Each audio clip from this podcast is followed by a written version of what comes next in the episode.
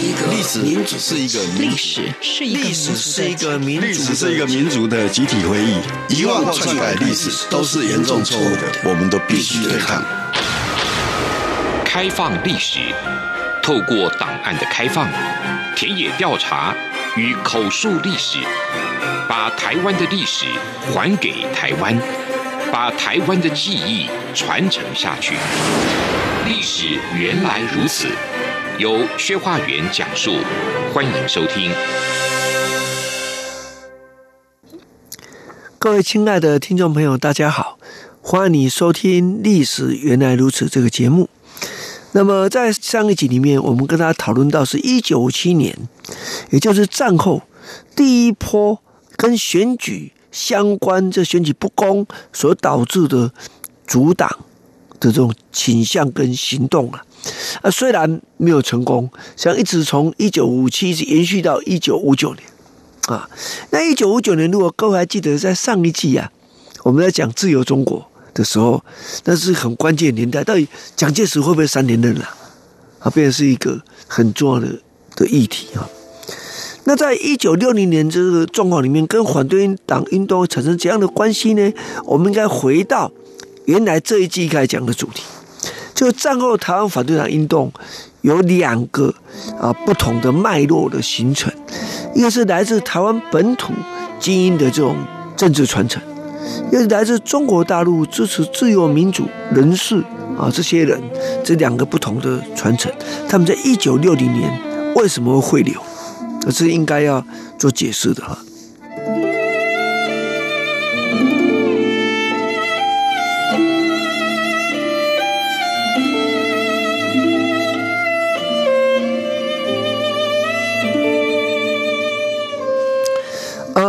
九六零年是中华民国要选举总统的一年，第三届行宪后的总统。那因为根据中华民国宪法，总统只能连任一次，所以当蒋介石要三连任的时候，他想尽各种办法。这在我们上一季讲自由中国的时候讲过，我就不多说了。可是问题在这里，当蒋透过修改临时条款，透过大法官解释。运作的时候，那来自中国大陆的这些自由派、民主派精英会怎么样？那这时候我们千万不要忘记，一九六零年又有选举。好，我我在之前跟各位报告那些呃选举中的弊端，在一九六零年一样发生，改选一样有限，所以你你就可以了解，就当时台湾本土派的精英，当然继续朝向要选举的方向来发展。来自中国大陆这些精英呢？他面对的是蒋介石，反正就三连任成功了，他五三年了嘛，有什么办法？那本来大家期待说，至少六零年，那么蒋下台，如果陈诚上来，这个蒋继续控制党的机器，从形式上有宪政体制的还原或者传承吧。可是当年的结果让很多人失望。那我记得《雷震日记》。你们记载，雷震就去见了胡适之，问胡适该怎么办。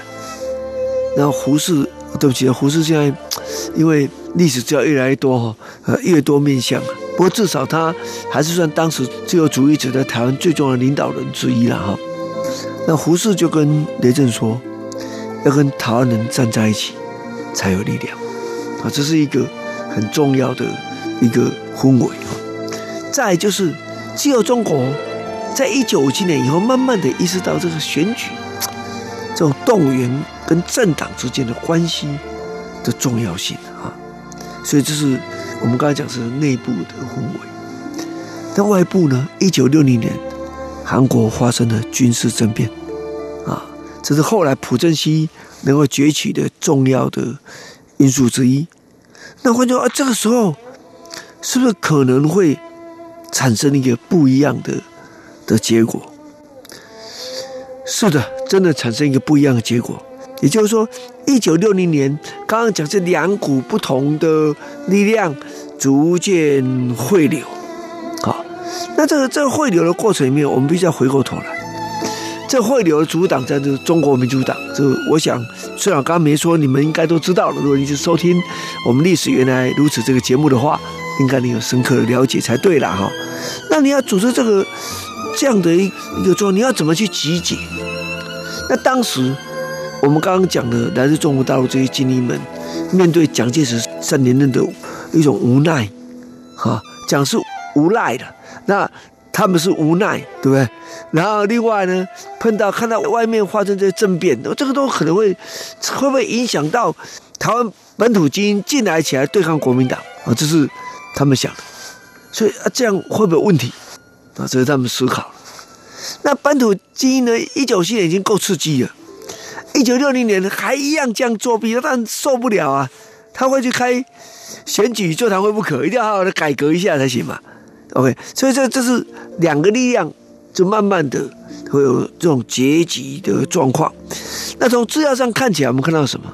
就是至少在一九六零年开始检讨选举的时候，自由中国除了跟以前一样，一样哦用杂志来批评不当的选举，主张如何建立有效的制度之外呢，他这一次不同啊，他积极的哎有去参与这个事情。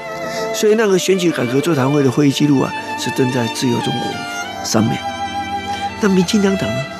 这些有些是你们同志嘛？你们怎么来啊？那根据我我后来了解啊，实际上有些是等于代表党部来参加这个座谈。这事后有时候事隔多年之后，我去做口述历史的时候，出来结果跟我现在讲的不一样。大家忽然间觉得。要怎么讲这个？你知道这个党特别用来当党主席，请问主席，听说当年你曾经想要去参加中国民主党，那这个就尴尬了。是主席但不承认有这个事情了，但是资料上是清楚的啊。那当时这个这样的氛围之下，主要是面对选举的不公，那怎么办？他要怎么样去突破？但是面对。当时的一个选举制度的限制，面对政党竞争的不可能，面对宪法经过临时条款的修改，实际上已经没法运作了。在海外，很多人那倒是骂得更凶啊，呃，质疑他的合法性跟正当性。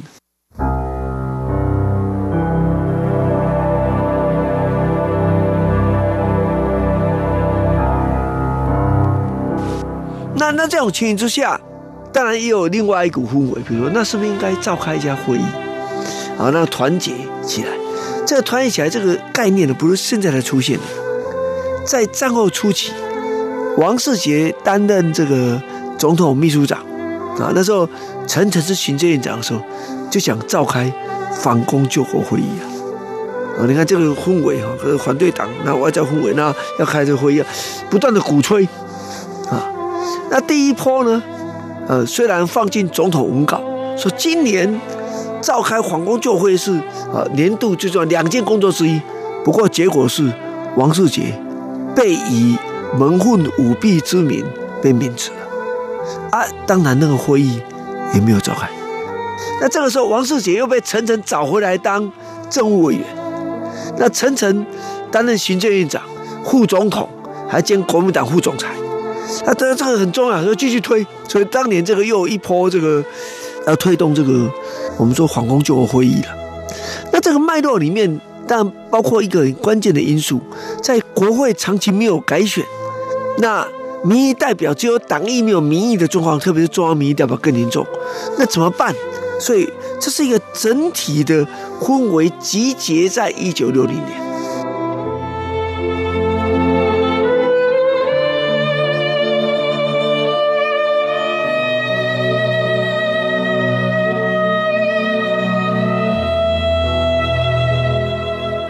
国民党本身呢，怎么看待这个事情？如果以陈诚来讲，你看他主张召开反攻救国会议，他怎么样？那是蛮吊诡的。我们都知道后来结局就是，啊，雷震被抓了，对不对哈？啊，党禁就出现了。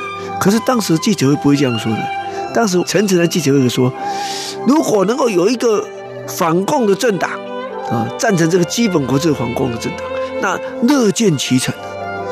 这鼓舞多少人呐、啊？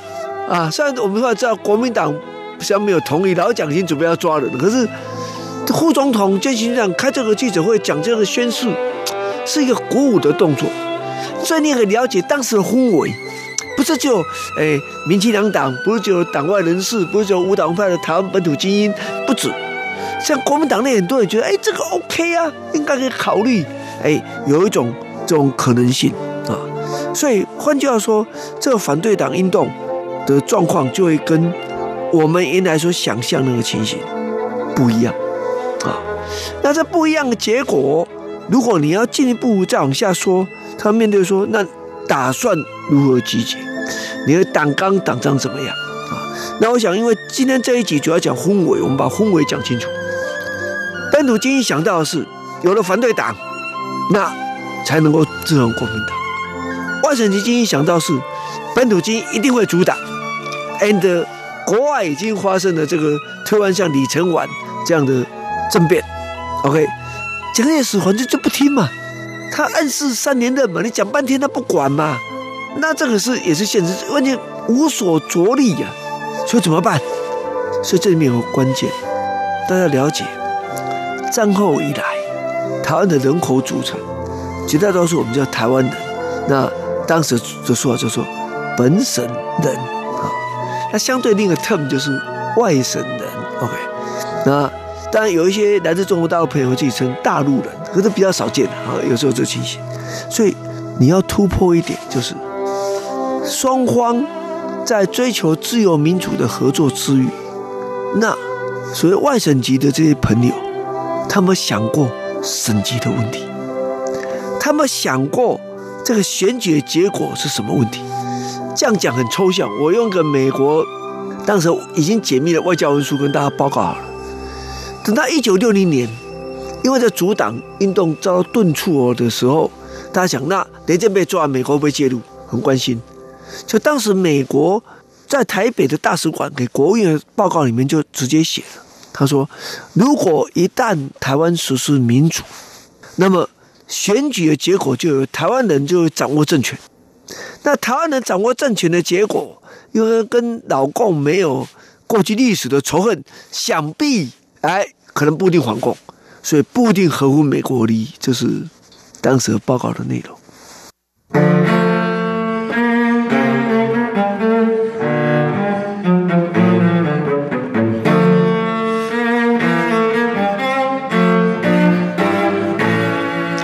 那那假如这样讲，这外省籍精英的心态是什么？他们为什么可以？我觉得很重要，就是说他们理解。自由民主的价值是重要的。OK，政权如果通过选举民主的结果，可能会被台籍精英掌握。他们当然知道啊。台湾当时地方选举当选大部分是台湾人，他怎么会不知道？可对他们来讲，这没有关系。你你就知道这个时候的对比。对美国来讲，care 是什么？台湾的战略利益。如果来了一个不那么反共的台湾人主导的政权，美国在当时还认为是不对的，他宁愿支持蒋介石。可是对于那些外省籍精英来讲，他有什么可能可以参加？因为对他讲，这没有关系。自由民主的东西是一个非常重要的核心的价值。这我先体认到这一点。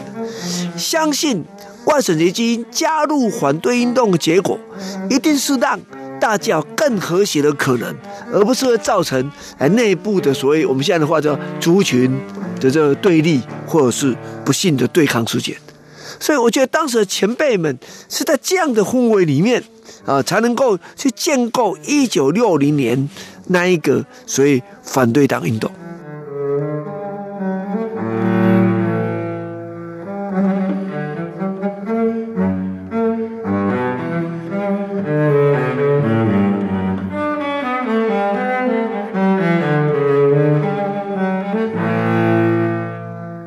下一周开始，我们就跟大家来报告，那在一九六零年到底要怎么阻挡？我们下周再见。